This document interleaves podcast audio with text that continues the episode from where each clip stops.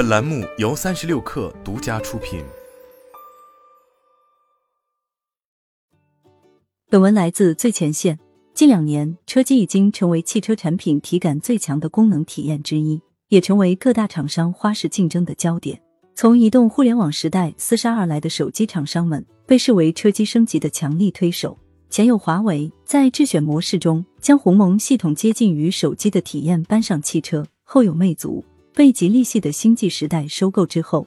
打造了 Flyme 系统的车载版本，搭载在吉利旗下品牌的车型上。六月十四日。领克零八 Flyme Auto 智能座舱车机系统首次进行实车体验，三十六氪在现场静态感受了魅族系统应用在车机上的成果。虽然官方表示该车机系统仍在开发之中，这次展示的是完成度百分之九十的功能，但从车机流畅度、HMI 界面设计等方面看，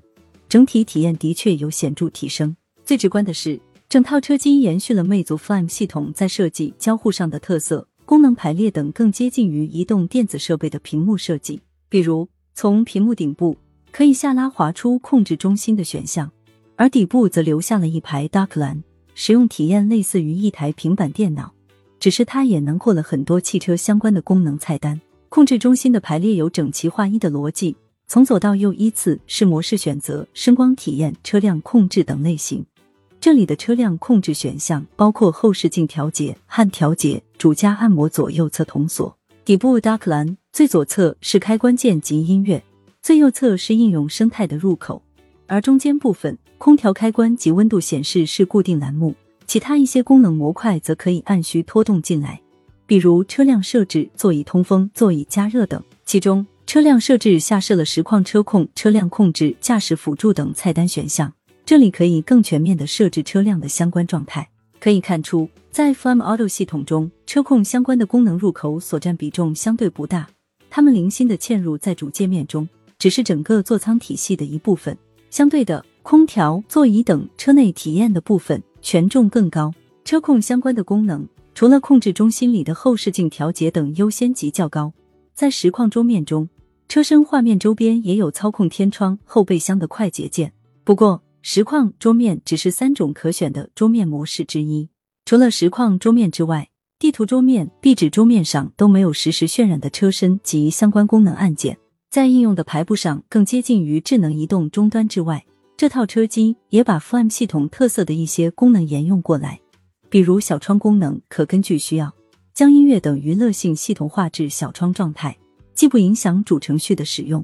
也能更方便的控制娱乐性系统。手机与车机的互联也是车机体验的一个重要节点。毕竟，当下车机的应用生态还远不能与手机相比，因此，手机的功能如何给车机体验助力，也是绕不开的一条路径。除了现在已经相当成熟的映射投屏技术，华为在问界系列车型上实现的超级桌面是手机车机互联的一个体验突破。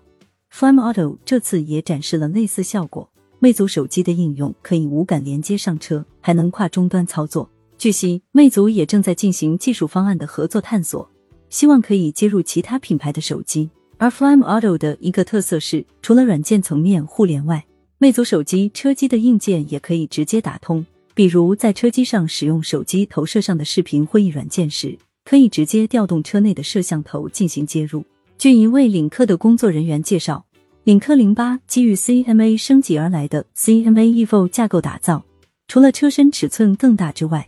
在电子电器架构上也现有了更多的信号，从而能够实现软件、硬件之间的连接，以及硬件与硬件的互通。当然，在各种细致的功能设计之外，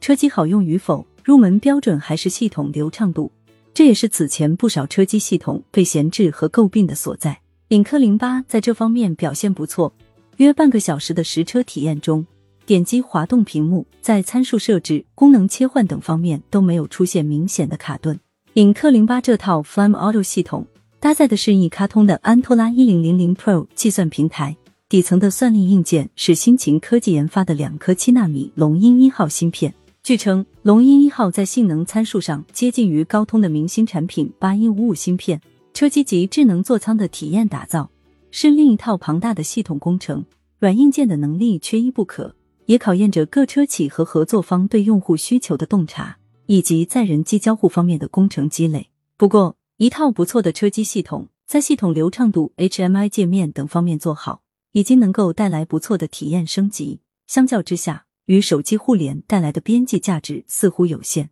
车企为了提升座舱体验去做手机，收益可能很难达到投入的水平。